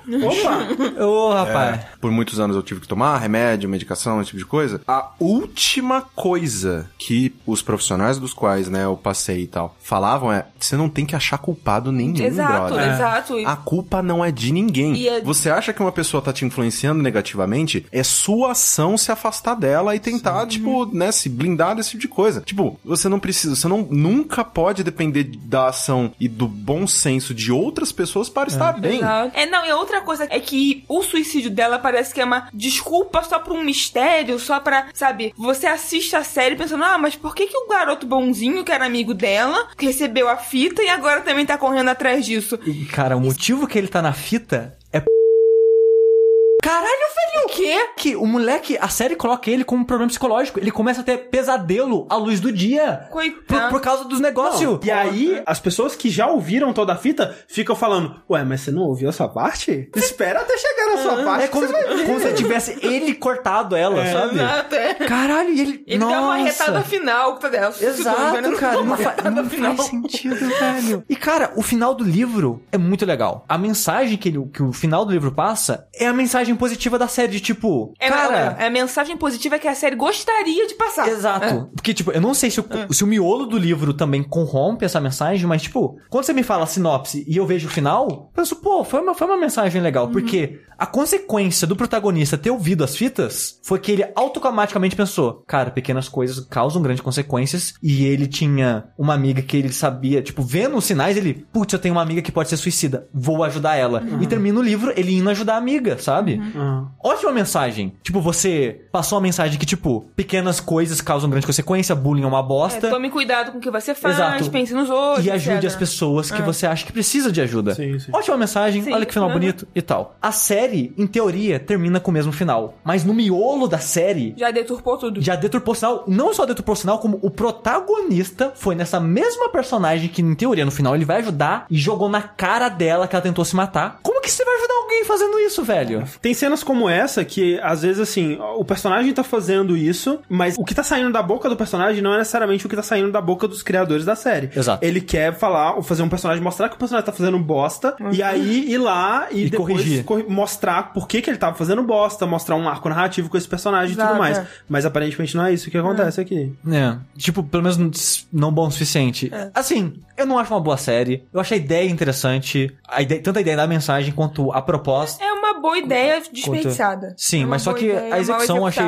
É, e tirando a polêmicas à parte, é uma série ruim fora isso. Eu só queria fechar aqui puxando rapidamente o especial de 2017 do Louis C.K., que tá na Netflix e que eu assisti recentemente. Daí eu ia assistir esse final de semana, só que esse final de semana foi tão bosta que eu falei, não, não quero rir não. E falando É. em pessoas que fazem coisas legais, mas que são meio bosta na vida privada, não. É, eu- eu- polêmica. Eu não, eu não sei se ele é, não foi comprovado nada, né? Ok, Então é. eu realmente não, não, não saberia apontar o dedo. Mas, esse especial, eu queria dizer só rapidamente que ele é muito bom, ele não é tão bom quanto os últimos que ele teve. Melhor verdade. que do. Não faz sentido do cara lá? Do Felipe Neto eu não vi, cara. Minha vida não faz sentido. Eu vou assistir pro próximo Fora da Olha aí. Então, o especial do Luis C.K. não é tão bom quanto os anteriores dele, né? Vamos dizer, até o Shameless, que é um de 2009, é melhor do que esse. E todos que ele fez depois do Shameless. Oh é my god, é, é meu Deus do É céu. maravilhoso. E esse é um dos piores do Luis C.K. recentemente, mas ainda assim é E muito como bom. ele envelheceu, cara? tá velho. Fazia. Acho que a última coisa que eu vi dele foi o My God. Porque o Luiz já parou há uns anos. Aham. E o Luiz também tem maquiagem, né? E ele, nesse especial, tá velho. Tá velho. Você vê, tipo, a idade na cara dele. É. Uma coisa que me chamou a atenção quando eu tava vendo esse especial e ao mesmo tempo 13 Razões é que os dois tocam no tema de suicídio e eu achei muito interessante, né? A maneira que o Louis C.K. toca no tema de suicídio. Porque assim, o Louis C.K., o, o humor dele é muito de tipo assim, ele é um cara é, liberal, né? E ele toca em temas liberais, assim, ele, ele fala temas com, com os quais liberais concordariam. Então ele vai falar assim: eu sou a favor do aborto. Só que aí ele vai inserir nessa parada do aborto outras coisas que, se você concordou com ele nisso, você deveria ir concordando com ele. Mas ele vai esticando a parada pra um absurdo tão grande grande, sabe? Que a- aquela risada desconfortável vai vindo daí. Então, ele começa falando que, tipo, ah, você tem que achar que o, o que o aborto é tipo cagar, porque você tá com uma parada ali no seu corpo que você, Você não, não quer, quer. e você tá tirando aquilo. Se você não acha que é tipo cagar, você tem que achar que é matar criança. Não tem meio termo. É um ou o outro. E, e aí ele vai explicar por que, que ele acha que matar criança, nesse, nesse sentido, é ok. E aí ele vai, a partir disso, né? Ele fala, primeiro, que porque a eu- vida não é tão importante assim, né? E aí ele vai partindo disso a partir do, do, do tema do suicídio. Que, no, do jeito que ele fala, e eu quero dizer, deixar bem claro que eu não concordo com isso, né? Obviamente, mas os argumentos dele do jeito que ele põe, né? Que, tipo, quando você se mata, você resolve todos os problemas. Pra você, né? No caso. Tipo, você tá com- preocupado com o Estado Islâmico, se mata, cara. Tipo, você não vai ter que se preocupar mais com o Estado Islâmico, né? Você vai reduzir a, a parada da população mundial. Cara, você não vai ter que se preocupar com mais nada. Você, você resolveu todos os problemas. E isso é um, um pensamento que, inclusive, eu já tive é, várias vezes na, na minha vida. A ideia do suicídio, na verdade, vem daí. Você quer se matar porque você vê Você- como a solução dos seus problemas. É, e uma coisa, inclusive, que, tipo, eles falam no 13 Razões e o, o- eu não sei se foi, eu acho que foi o psicólogo que escreveu no Facebook, ele acha que é um problema eles falarem sobre isso, que no 13 Razões tem momentos que eles falam que o suicídio é uma opção. E assim, é opção. Uma, uma opção no sentido de é algo que você pode fazer. Sim, e se você fizer, objetivamente vai solucionar o seu problema. O pensamento que o Lucy Kay não considera, e, e é por isso que eu discordo dele, é que, por exemplo, eu, eu já dei o argumento que, por exemplo, as pessoas que vão falar, não, mas suicídio é errado e você tá sendo egoísta e tudo mais, na verdade, elas estão sendo egoístas porque elas estão pensando nelas, né? A pessoa que morreu, ela se foi e acabou. Só que é muito mais complexo que isso, porque você, enquanto está vivo, você é responsável também pelas pessoas que Em volta que- de você. Em volta de você. Eu já pensei muito, muito em suicídio. Coisas que não me deixaram me matar. A minha família e o site. Pessoas em volta de mim. Exato. Que eu pensei, eu não, eu não quero me matar porque minha mãe morre. Uhum. Se, se eu me matar, minha, minha mãe se mata ou morre porque de tristeza, Sim, não sei lá. Foi basicamente que me impediu também, meus avós. E, por menor que seja minha importância, tipo, se eu, se eu sair do site, o site não acaba. Mas eu pensava, eu tenho responsabilidade com essas pessoas, eu tenho responsabilidade com as pessoas que estão pagando isso e querem nesse trabalho e tal. E isso me pensava, eu vou aguentar mais por eles. Sim. Porque eu sei que se- eu iria decepcionar essas pessoas, sabe? Eu iria decepcionar vocês, eu iria decepcionar minha família, até os ouvintes, o que seja. É uma opção? É. É a melhor delas? De forma alguma, Não. sabe? Exato. Não, e é essa sim é a opção egoísta, porque é aquela coisa, tipo assim, tem um, você e o seu amigo estão num buraco, né? Você, de alguma forma, consegue escapar desse buraco. No caso, escapar do buraco, eu estou equalizando com suicídio aqui. Ok. Que você se livrou desse problema, você não tem mais que cuidar desse problema. E aí, no suicídio, as pessoas diriam: Ah, mas no suicídio isso não é um problema, porque na vida real, se eu escapasse do buraco, eu ainda teria na minha cabeça que eu deixei meu amigo lá e eu me sentiria mal por conta disso, né? E no suicídio, como eu vou estar morto, eu não vou me sentir mal, então tá tudo bem. Mas na verdade, você não ajudaria o seu amigo, não é porque você se sentiria mal. É porque ele é seu amigo, cara. Você, Claro. você vai lá e Ele ajuda é uma ele. pessoa precisando de ajuda. Exatamente. E, é- e é esse que é o motivo de eu ir contra o argumento do Luis C.K., apesar de eu achar muito engraçado. Porque você não vai se matar porque você tem apego a pessoas das quais você é responsável nesse mundo, né? Especialmente se você tem uma família e Sim, aí é sim. muito mais... Bem é, mais direto né, é, nesse exatamente. sentido. Então, inclusive, esse é um dos, dos motivos que, que as pessoas, né, chegam ao suicídio, que é quando elas veem que elas não têm ninguém, né? Sim. Quando a pessoa ela sente que ela tá sozinha mesmo, aí é muito mais Não, e provável. também né? deixando claro que, como foi o exemplo da menina no, no 13 Razões, que às vezes a gente tem alguém, a pessoa tem alguém, mas ela não consegue enxergar. O que É. é pior, a doença, porque, né, depressão, Depressão, é uma doença, Sim. ela não consegue enxergar que tem alguém. Às vezes ela tá cercada de pessoas amorosas, de pessoas que gostam dela e que querem que ela saia do buraco, mas infelizmente ela não consegue enxergar. É, E esse, pra mim, é um dos problemas do suicídio, mesmo quando eu vejo profissionais falando sobre isso, né? Que o cara falava, não, mas a gente não pode ver o suicídio como uma opção. No mundo ideal, mas a gente tem que considerar que ele é uma Sim, opção e mostrar por que, que ele é uma opção ruim. Exato, Então, exato. assim, é, é- e, e é isso que eu acho foda, assim, e eu, e eu realmente eu, eu não sei qual que seria o certo, mas tem todas essas coisas de tipo, ah, não vamos falar diretamente sobre suicídio pra não incentivar outras pessoas, que nem, é, né, tem estudos que mostram que suicídios famosos incentivam outras pessoas e tal. Sim. Exato. Mas ao mesmo tempo, tipo, isso é uma coisa que precisa ser dita, sabe? É que precisa ser explorada. É, exato, que, nem- que nem eu falei no- durante o assunto da série. São temas importantes a se tratar, que a gente precisa tratar, mas... Com cuidado. a- com Exato, cuidado é, foi- e, e tem que falar direito, sabe? Tipo, uma consequência legal da série. No Brasil, o número de acesso no Disque Ajuda pra suicídio aumentou em 100%. Mas eu quero fazer uma ressalva, porque eu não sei se foi exatamente por causa da série. Porque, Mas a- assim, É porque a série aqui no Brasil foi divulgada junto com números e contatos ao CVV, que é Conce- Centro de Valorização à Vida. Vida. Sim. Então, assim, você. Só o fato de você divulgar o número já é uma coisa que pode. Então, eu não sei até ou que cê- ponto cê- a série. Não, eu não, eu não tá sei. Cê- responsável eu não, eu por não, eu isso. não- eu realmente. Eu realmente não sei porque aonde esse número foi divulgado. Eu não vi, entendeu? Ah, não, é. Sem, sem entrar nesse também detalhe. Ah, Se, se, Entendeu? se realmente. Uma, pouca gente deve ter acesso a, a, a esse tipo de divulgação que Não, mostrou não, o não passa sabe? dentro do episódio, pelo menos. Eu Mas acho você que- pode, você pode interpretar, por exemplo, que por conta da série, mais gente tá pensando em suicídio. É, Também. Também. É. Só que a gente não sabe. Mas Exato. é, e é por isso que, né, do- pegando, levando na onda do que a Clarice estava falando antes, quando você vai tratar sobre suicídio, por isso que é uma prática, né, da imprensa de, por exemplo, você não noticia su su- suicídio. É, não, Porque não o papel- a carta. né? Porque o Exato, papel é. da imprensa é só de reportar, é só de isso aconteceu. Ao fazer isso, você, como o André disse, tá só dando ideia. Tá falando, olha, esse cara pulou do prédio. Tá aí, eu tenho um prédio, eu vou pular dele. Exato. A questão de quando você vai falar sobre suicídio é você utilizar a maneira correta, que é falar sobre o suicídio ao mesmo tempo em que você fala. Ele pode sim ser uma alternativa, mas como o André tava falando, ele não é uma boa alternativa. Mas mesmo nesse caso, assim, de dar ideia, eu acho difícil que a pessoa que esteja numa situação assim, ela esteja esperando só uma ideia. Mas, Não é, por não, exemplo, não- no Japão, tem muitos lugares que a taxa de suicídio é altíssima. E, tipo, sei lá, uma floresta que as pessoas vão pra se matar. Sim. Acaba virando uma coisa que é uma realidade.